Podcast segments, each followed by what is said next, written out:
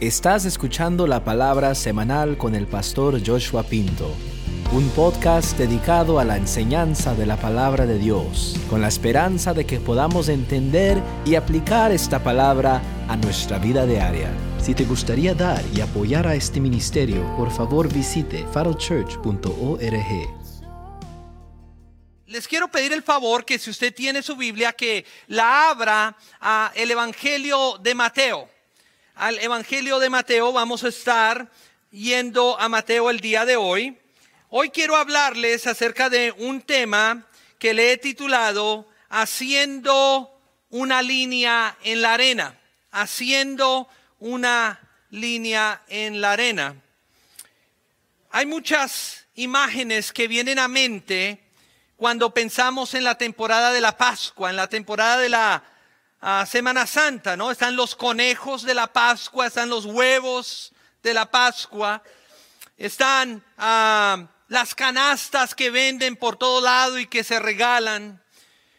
Y en algunos otros lugares o aún aquí con nuestros hijos, los que tenemos hijos todavía en la escuela, están eh, las vacaciones de Semana Santa. Está como hoy el domingo de Ramos, lo que vamos a celebrar el viernes, el viernes santo. Y luego también tenemos los símbolos de, de la Pascua, ¿no? Tenemos la cruz, la Santa Cena que hemos participado de ella, la iglesia. En algunos lugares se hacen obras de teatro y demás actividades.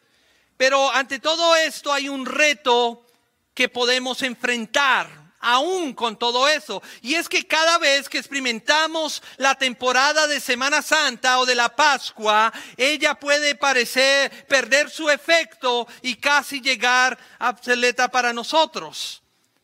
Para muchas personas es un domingo más, es una semana más. Es un momento más donde ir a la iglesia a que me digan lo que me tengan que decir. Oímos ah, los mensajes, vemos las imágenes, ah, atendemos a las obras de teatro y drama y dramas y, y, quedamos igual. Ya pasó y no más. El resultado de todo eso muchas veces es que con el tiempo simplemente todo eso pierde su maravilla, pierde su emoción, pierde lo que realmente todo esto significa para nosotros como creyentes. Durante esta serie de mensajes que he predicado, lo que he querido hacer es que he querido seguir a Jesús a medida que Él se acerca a la cruz. Y hemos estado mirando los últimos días antes de su muerte. Hemos estado mirando cómo fue que Él enfrentó la muerte y cómo fue la actitud de Jesús ante su muerte. ¿Qué hizo Jesús camino a la cruz? Que era importante para Jesús mientras que el momento de su muerte se acercaba. Y la semana pasada vimos cómo Jesús se preparó para morir. La semana pasada vimos y aprendimos que Jesús enfrentó su muerte con un enfoque en el futuro.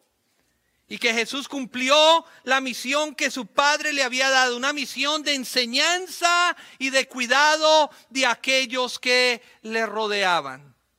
El día de hoy, a medida que Jesús se acerca más hacia la cruz, vamos a ver que Él trazó una línea en la arena y hizo dos cosas. Hoy, si usted se puede imaginar, imagínese a Jesús entrando sentado sobre un pollino, sobre un asno, a la ciudad de Israel, de Jerusalén, perdón, y las personas están gritando sana, están poniendo palmas en su camino, están tendiendo sus ah, túnicas en el camino y él va entrando y él va entrando. Y a medida que él se acerca hacia la cruz, porque como hablamos la semana pasada, él sabía lo que iba a pasar. Entonces él, al entrar y al llegar a Jerusalén, lo primero que él hace es que él va al templo. Y cuando llega ahí, él ve cosas desagradables. Entonces, él hace una línea en la arena. Hizo dos cosas. ¿Qué hizo? Primero, él enfrentó a los líderes religiosos y segundo, él desafió a sus seguidores. Y de eso es que quiero hablar el día de hoy. Del por qué Jesús ya con una semana de vida que le queda, enfrenta a los líderes y al establecimiento religioso de sus días y los desafía. Él los enfrenta y luego Él vira hacia nosotros los seguidores, por decirlo así, y nos desafía. Así que ¿cuántos quieren escuchar lo que el Espíritu Santo nos quiere decir en esta mañana? Amén. Si ese eres tú, amén. Y entonces empecemos primero las razones. Las razones. ¿Cuáles fueron las razones por las que Jesús enfrentó los líderes y el establecimiento religioso. ¿Por qué fue que Jesús, al entrar en Jerusalén, se dirige a la sinagoga y él entonces, confrontado a lo que ve, le hace, e, él enfrenta a los líderes religiosos, él enfrenta el establecimiento religioso. Primera razón, él los confrontó porque ellos estaban explotando al pueblo e impidiéndoles que se conectaran con Dios.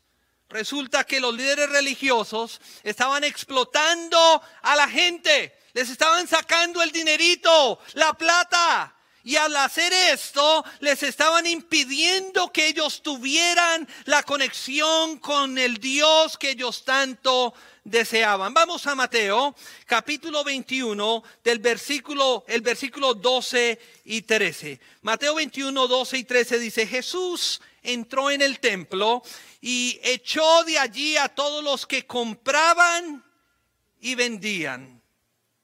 Volcó las mesas de los que cambiaban el dinero y los puestos de los que vendían palomas. Escrito está, les dijo, mi casa será llamada casa de oración, pero ustedes la están convirtiendo en qué? En cueva de ladrones. Les voy a explicar este texto. Cuando eso ocurrió, era la Semana Santa, por decirlo así, era la Pascua y era el punto culminante del calendario judío. Entonces la gente venía de todas las regiones y países a Jerusalén para estar presentes en esta celebración tan especial para el pueblo judío. Y en esa celebración ellos tenían que llegar al templo y al llegar al templo la gente estaba obligada a cumplir dos requisitos. En primer lugar, ellos tenían que hacer un sacrificio animal. Por lo general era una paloma. La paloma tenía que ser perfecta, sin defecto y sin mancha. El animal podría haber sido traído de cualquier lugar, pero con el pretexto de mantener el sacrificio puro, los vendedores de palomas hicieron puestos de venta en el templo para hacer un negocio y venderlas al precio que ellos quisieran. En segundo lugar, la gente también tenía que pagar un impuesto. Y este impuesto que ellos pagaban al templo era un, era un impuesto que tenían que pagar con la moneda local. Así que los que cambiaban dinero convenientemente establecieron mesas en el templo y ofrecían cambiar dinero extranjero por dinero local, obviamente, como usted puede adivinarlo, a un módico precio. Entonces, al ver todo esto, no es muy difícil ver lo que hizo enojar a Jesús. Peregrinos venían días de camino para presentarse a Dios, para presenciar lo santo, para la adoración a la majestad del único y verdadero Dios. Pero antes de ser llevados a la presencia de Dios, esta gente los estaba llevando a la, bancarrota. Max Lucado en su libro And the Angels Were Silent, él escribió lo siguiente, él dijo, ¿quieres la ira de Dios? Métete en el camino de la gente que quiere verlo. ¿Quieres sentir su furia? Explota la gente en el nombre de Dios. Baja más adelante a Mateo 23, 4, allá dice, atan cargas pesadas y las ponen sobre las espaldas de los demás, pero ellos mismos no están dispuestos a mover ni un dedo para levantarlas. Entonces, con el pretexto de experimentar la adoración con Dios, los líderes religiosos estaban explotando a la gente. Pobre gente. Les estaban sacando el dinero y les pedían que hicieran cosas que ellos mismos no estaban dispuestos a hacer. Segunda razón por la cual el Señor confrontó a los líderes religiosos y al establecimiento religioso fue por su actitud de superioridad. Jesús también enfrentó a esos líderes religiosos porque ellos se habían autoadjudicado superioridad espiritual. Ellos eran los ungidos de Dios. ¿Ha escuchado alguien decir eso? Es que yo soy el ungido de Dios. Ellos hacían y demostraban actitudes que a su parecer los hacían ver más santos y más dignos que las demás personas.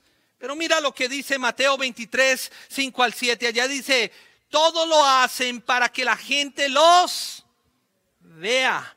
Usan filacterias y grandes, eh, grandes y adornan sus ropas con bordas vistosas. Se mueren por el lugar de honor en los banquetes y los primeros asientos en las sinagogas y porque la gente los salude en las plazas y los llame rabí. La actitud de esos líderes religiosos era únicamente un espectáculo. En ellos no existía ningún Dios. ¿Era para qué? Para sustanciar su autoridad, su superioridad espiritual sobre las demás personas. Ellos hacían lo que hacían solo para que la gente les dijera, oh, ahí está el siervo de Dios, el ungido de Dios, el intocable de Dios. Tercera razón por la cual el Señor enfrentó a los líderes religiosos, por distorsionar la verdad y llevar a la gente por el mal camino. Todas esas actividades condujeron a los líderes religiosos a distorsionar todo lo que era verdadero, todo lo que era cierto. Y entonces ellos comenzaron a guiar a las personas por el mal camino. Y les voy a leer un, texto de la Biblia que a mí, cada vez que lo leo, me pone a pensar mucho. Mira lo que dice Mateo 23, 13 al 16. Dice, ay de ustedes, maestros de la ley, fariseos hipócritas, les cierran a los demás el reino de los cielos y ni entran ustedes, ni dejan entrar a los que intentan hacerlo. ¡Wow! Hay de ustedes, maestros de la ley, fariseos hipócritas, recorren tierra y mar para ganar un solo adepto, un solo like. Y cuando lo han logrado, lo hacen dos veces más merecedor del infierno que ustedes. Wow. Hay de ustedes guías ciegos que dicen, si alguien jura por el templo, no significa nada, pero si jura por el oro del templo, queda obligado por su juramento. Wow, en otras palabras, en, el, en el afán de ellos buscar seguidores, más o menos como hoy en los medios sociales, en el afán de enriquecerse y de mantener una popularidad, Jesús les dijo que literalmente ellos le estaban cerrando las puertas del cielo a la gente. Cuidado con lo que usted pone en línea. Cuidado con lo que usted dice amén. Cuidado con lo que a usted le gusta, porque a veces no vemos el contexto total y lo que estamos haciendo es cerrándole la puerta del cielo a las personas. El deseo por la fama y la popularidad causó que ellos distorsionaran las escrituras, los, valores piadosos y la verdadera adoración. Jesús los expuso y les dijo que ellos estaban comprometiendo la verdad de las escrituras con tal de adquirir que seguidores. Un like más, un seguidor más. Lo más importante para ellos era lo externo, los artefactos, la ganancia y no el servicio a Dios. Y por eso es que Jesús entonces al hacer esa línea los confronta. Cuarta razón por la cual los, los confronta es por su hipocresía. Jesús conocía sus corazones y también entonces Él los confronta por su hipocresía. Ellos tan solo practicaban aquello que era fácil y aquello que era conveniente, pero aquello que requería una entrega de verdad, que requería servicio a Dios, entonces ellos lo hacían de lado. Ellos enseñaban y hacían hincapié únicamente en aquellas cosas que corroboraban sus actividades religiosas y nada más. Mira lo que Mateo 23, 23 y 25 dice. Allá dice, ay de ustedes, maestros de la ley, fariseos hipócritas, dan la décima parte de sus especias. Dan el diezmo de sus especias. La menta, el anís y el comino pero han descuidado los asuntos más importantes de la ley, tales como que, como la justicia, la misericordia y la fidelidad. Deberían haber practicado esto sin descuidar aquello. Ahora bajemos al 25. Allá dice, ay de ustedes, maestros de la ley, fariseos hipócritas, limpian el exterior del vaso y del plato, pero por dentro están llenos de robo y de desenfreno. Note que Jesús los llamó hipócritas. ¿Por qué? Porque ellos se preocupaban únicamente por el exterior, por lo que estaba afuera. ¿Ha conocido a alguien así? Que ellos vienen una visita y ahí mismo empiezan y esconden todo debajo del couch, van a un closet, cierran todo, guardan y, y demuestran algo que en realidad no es. Eso es lo que esta gente estaba haciendo. No obstante, Dios que conoce todas las cosas, sabía exactamente lo que había en sus corazones. Ellos decían una cosa, pero practicaban una totalmente diferente. Sigamos leyendo del 27 al 28, ya dice, hay de ustedes maestros de la ley, fariseos, hipócritas, que son como sepulcros blanqueados por fuera lucen hermosos, pero por dentro están llenos de huesos de muertos y de podredumbre. Versículo 28. Así también ustedes por fuera dan la impresión de ser justos, pero por dentro están llenos de hipocresía y de maldad. Dios conoce el corazón, hermanos. Y Él conoce la intención del corazón. Usted aquí a la iglesia puede llegar todo contento con su esposa y los niños y bien vestidos, pero el Señor sabe realmente lo que hay por dentro de su corazón. Él sabe las intenciones del ser humano y él sabía que todas las intenciones de estos líderes religiosos era únicamente para hacer ver a la gente algo que ellos en realidad no eran. Quinta razón por la cual Él hace esa línea en la arena y los confronta, por rechazar a Dios y sus mensajeros. Jesús los confrontó y les dijo que Dios había enviado mensajeros, pastores, profetas. ¿Para qué? Para corregirlos, pero que ellos continuamente habían rechazado a esos mensajeros al no creerles. Específicamente, Jesús confrontó a los líderes de la ley diciéndoles que Juan el Bautista había sido enviado para enseñar eh, y señalar el camino, pero que ellos no quisieron creerle. Se lo voy a leer. Mateo 21, 31 y 32. Dice, Jesús les dijo, les aseguro que los recaudadores de impuestos y las prostitutas, escuche bien, van delante de ustedes hacia el reino de Dios. ¿Por qué? Porque Juan fue enviado a ustedes a señalarles el camino de la justicia y no le creyeron. Pero los recaudadores de impuestos y las prostitutas sí le creyeron. E incluso después de ver esto, ustedes no se arrepintieron para creerle. En otras palabras, aunque había un testimonio de que gente había cambiado, ustedes de todas maneras no cambiaron. Jesús sabía que esto era una cuestión de carácter.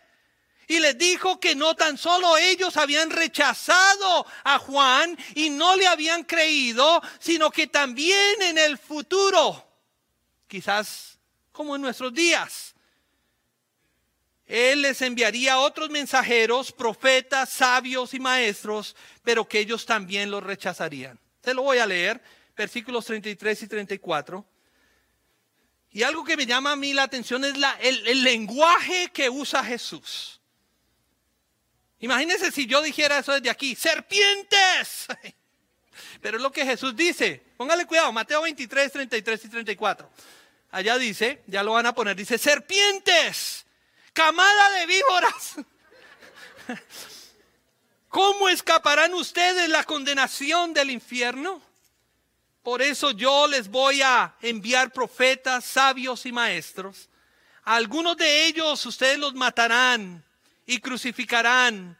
A otros los azotarán en sus sinagogas y los perseguirán de pueblo en pueblo.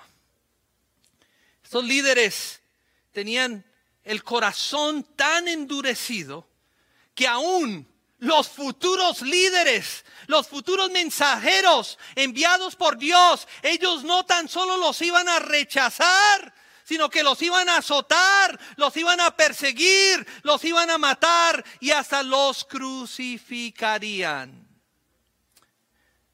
Así que por esas razones y más, les di cinco, fue que Jesús enfrentó los líderes y el establecimiento religioso cuando él traza la línea en la arena.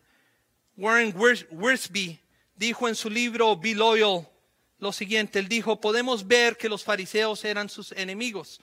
Jesús hizo hincapié en el hombre interior mientras que ellos se interesaban en lo exterior. Jesús enseñó una vida espiritual basada en principios, mientras que los fariseos se especializaron en normas y reglamentos. Jesús enseñó la, humildad y el servicio de sacrificio, pero los fariseos se sentían orgullosos y utilizaban a la gente para lograr sus propios fines. La vida santa de Jesús expuso la piedad artificial y la religión superficial de ellos. Wow.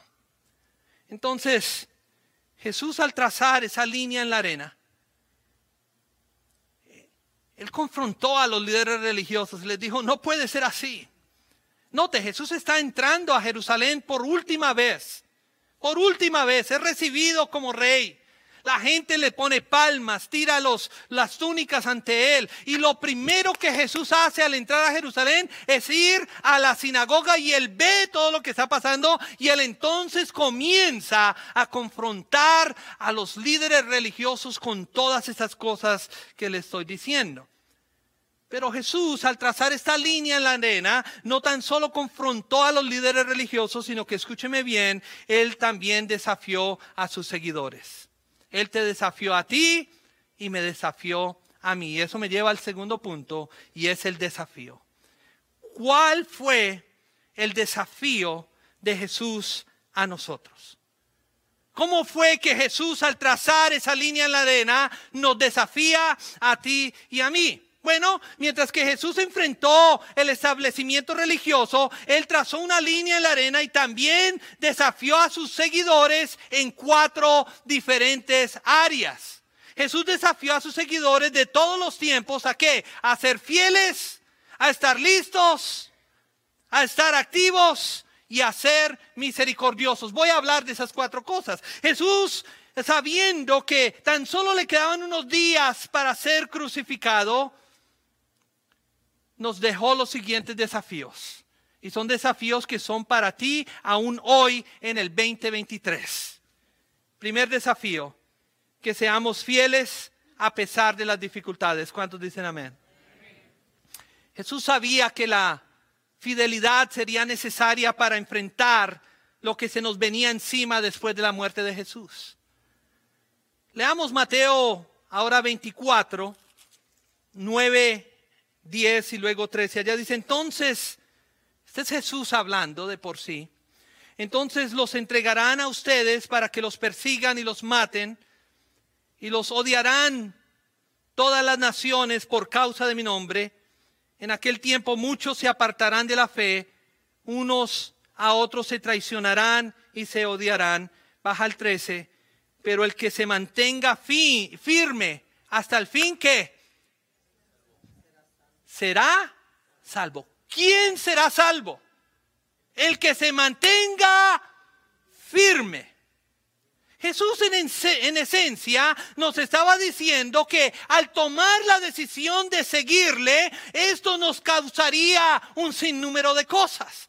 Nos iba a causar persecución, nos iba a causar odio, nos iba a causar traiciones, nos iba a causar desánimo y aún la misma muerte para algunos de nosotros.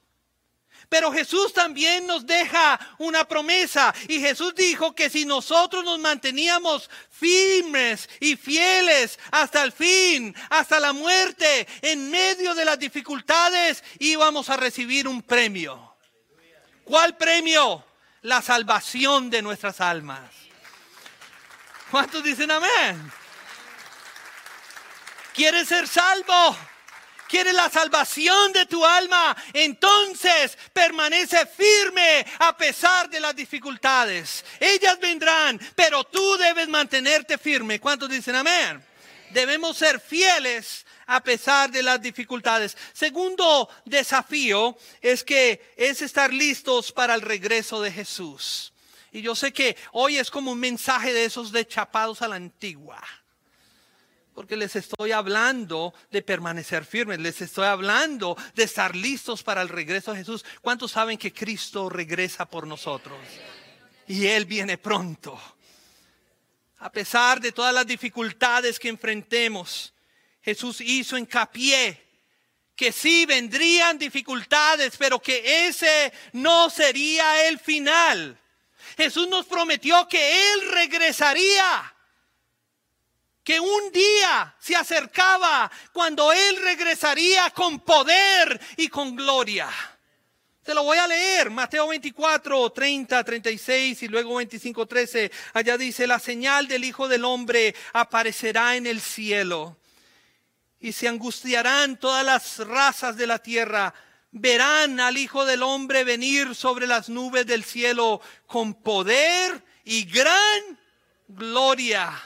Vaya al versículo 36. Pero cuando al día, pero en cuanto al día y la hora nadie lo sabe, ni siquiera los ángeles en el cielo, ni el Hijo, sino solo el Padre. Luego vaya al capítulo 25, versículo 13. Por tanto, agregó Jesús, manténganse despiertos, porque no saben ni el día ni la hora. Jesús dijo que ese día vendría. Yo sé que las generaciones más jóvenes no se emocionan tanto como quizás nosotros las generaciones antiguas, pero el Señor vuelve por su iglesia.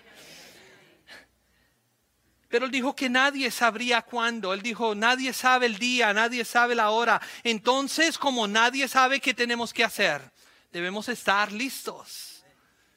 Tenemos que estar listos.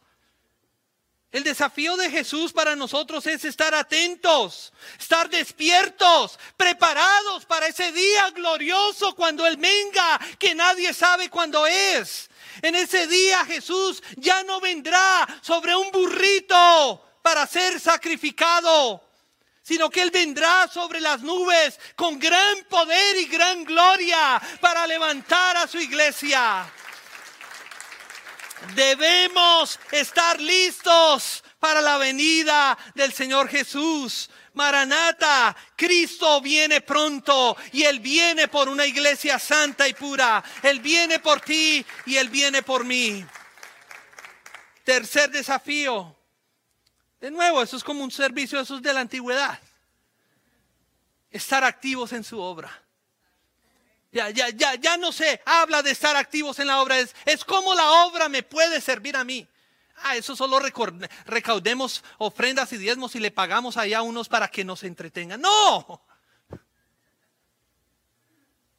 El Señor nos desafía a estar activos en la obra, ser parte de la obra, ser parte de lo que Él está haciendo. Entre tanto que Él viene, Jesús nos desafió a estar activos en su obra. Jesús les dijo a sus seguidores que mientras que ese día se acerca, que nos mantuviéramos ocupados en su obra, haciendo uso de aquello con que Él nos ha equipado. Jesús siguió hablando. Mira, yo les he venido leyendo a ustedes el Evangelio después de que él entra, esa entrada triunfal a Jerusalén, todo lo que está pasando. Mateo 25, 14 al 15 y luego 19. Allá dice, el reino de los cielos será como un hombre que al emprender un viaje llamó a sus siervos y les encargó sus bienes. Imagínense que el Señor los llama a ustedes nos está llamando ahorita a todos y nos encarga sus bienes. A uno le dio cinco mil monedas de oro, a otro dos mil y a otro solo mil, a cada uno según su capacidad.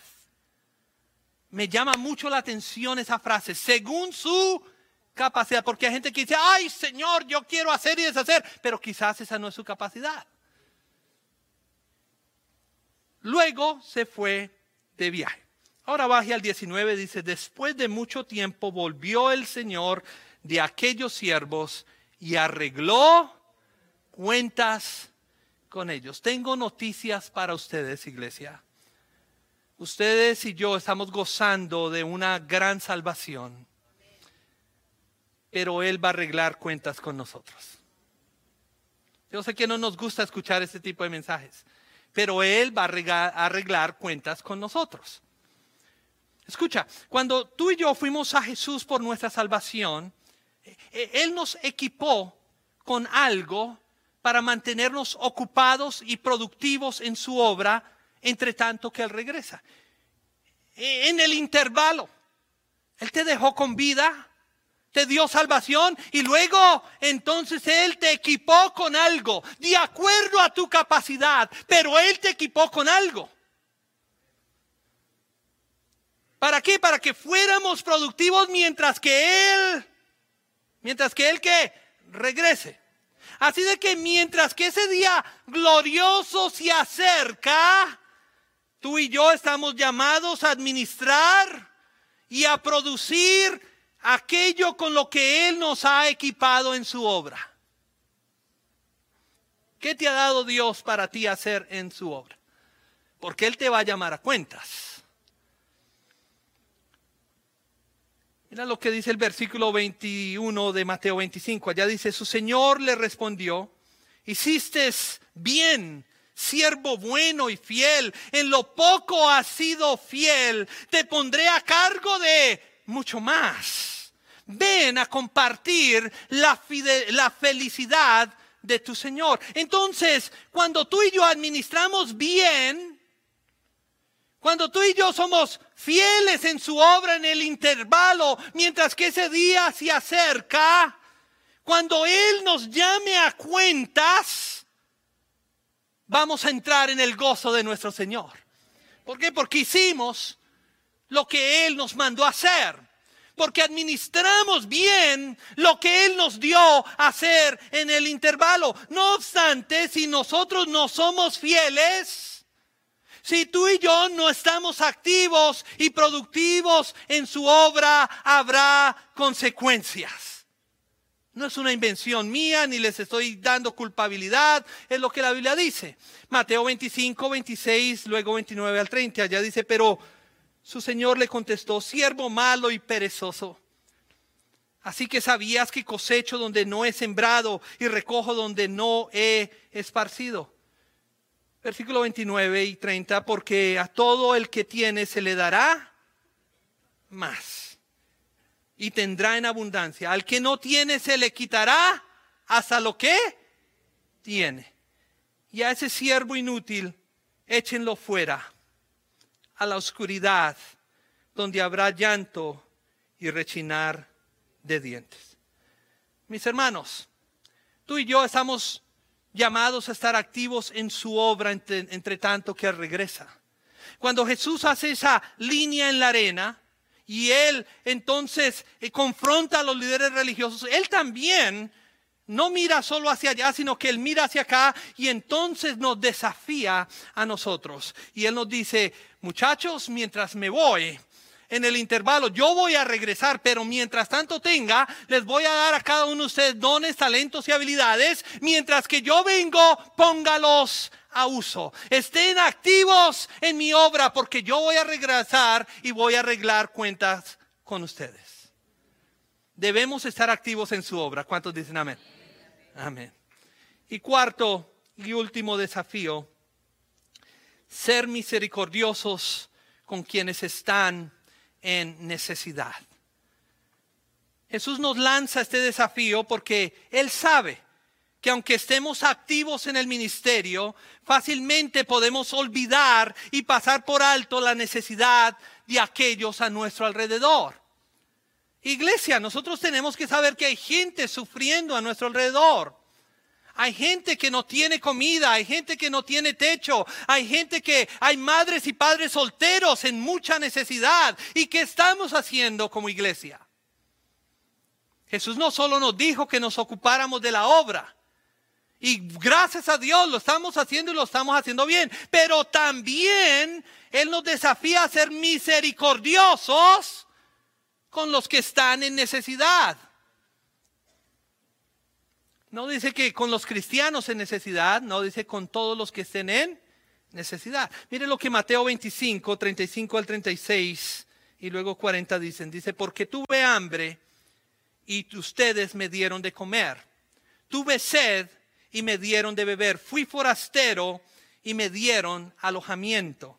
Necesité ropa y me vistieron. Estuve enfermo y me alimentaron. Estuve en la cárcel y qué? Me visitaron. Baje al versículo 40. El rey les responderá, les aseguro que todo lo que hicieron por uno de mis hermanos, aún por el más pequeño, lo hicieron por mí. Entonces, Jesús nos desafía a ser movidos a la misericordia.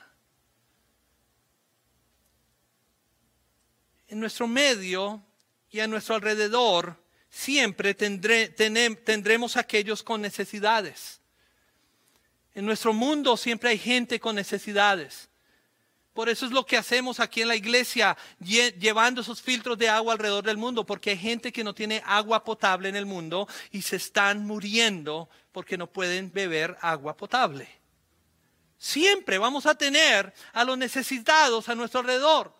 Personas con necesidad de alojamiento, de alimento, de vestido, de cuidado médico, de visitación, ¿Cuántas personas se encuentran o en la cárcel o en un hospital que nadie los visita o en una casa de ancianos y nadie se acuerda de ellos?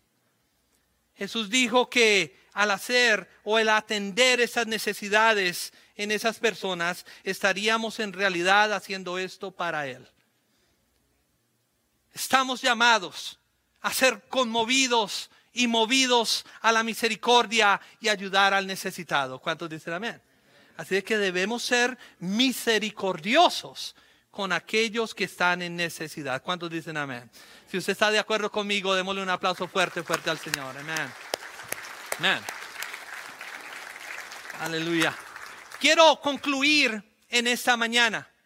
¿Cómo entonces todo esto aplica a cada uno de nosotros? Bueno, Jesús sabiendo que su tiempo se acercaba, sabiendo que él había ido a Jerusalén, había entrado en esa entrada triunfal, había entrado al templo y había visto todas estas cosas. Entonces, ¿él qué hace? Él traza una línea en la arena. Y primero, para los que no son sus seguidores, Jesús les hace un desafío. Jesús en esencia les estaba diciendo, es hora de tomar una decisión. Y quizás tú estés aquí en esta mañana y tú has escuchado todo esto, y usted nota que el Señor está hablando a tu corazón, quizás tu corazón está yendo como más rapidito. Y tú dices, todo lo que está diciendo me lo está diciendo a mí. Ese es el Señor. Y en esencia Jesús le estaba diciendo a ellos, es hora de que tomen una decisión. Jesús te está diciendo a ti, es hora de que tomes una decisión. ¿Crees que yo soy el Hijo de Dios, el Mesías prometido o no? ¿Crees que yo soy el Salvador del mundo o no? En esencia, el Señor les está diciendo, tomen una decisión, pero no se pueden quedar neutrales. Y el Señor te está hablando el día de hoy. Si tú no eres creyente, si tú no has ido a Él por salvación, Él te dice, no te puedes quedar neutral conmigo. Debes tomar una decisión. Y segundo, para nosotros que somos sus seguidores, Jesús nos desafía a que es hora de ponernos en serio con Él, a ser consecuentes con nuestro llamado de ser sus discípulos. Porque cuando venimos a Cristo ahora somos sus discípulos. Amén. ¿Y qué hace un discípulo? Un discípulo hace todo lo que su maestro le dice que haga. Todo. Si usted lee, la historia de la entrada triunfal, Jesús le dijo a sus discípulos, vayan y tráiganme un burrito. Y si alguien le dice que qué están haciendo, hagan esto, esto, pero tráigamelo. Y ellos lo hicieron. ¿Por qué? Porque ¿qué hace un discípulo? Obedecer. Entonces Jesús nos está desafiando a que nos pongamos en serio con Él. Nos está desafiando a que seamos consecuentes con nuestro llamado de ser discípulos. No podemos seguir saltando en esa línea de un lado al otro, ¿no? Lo que nos predicaban antes y yo lo he predicado, a jugar con la iglesia. Un día en la iglesia y otro día en el mundo. Un día en el mundo y otro día en la iglesia. No podemos seguir haciendo eso.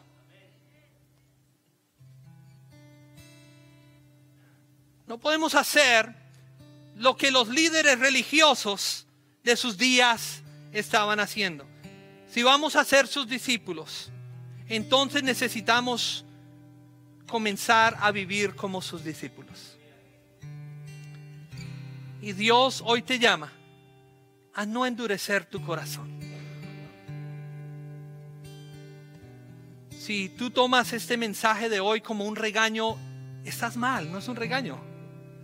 Es un, un llamado de atención.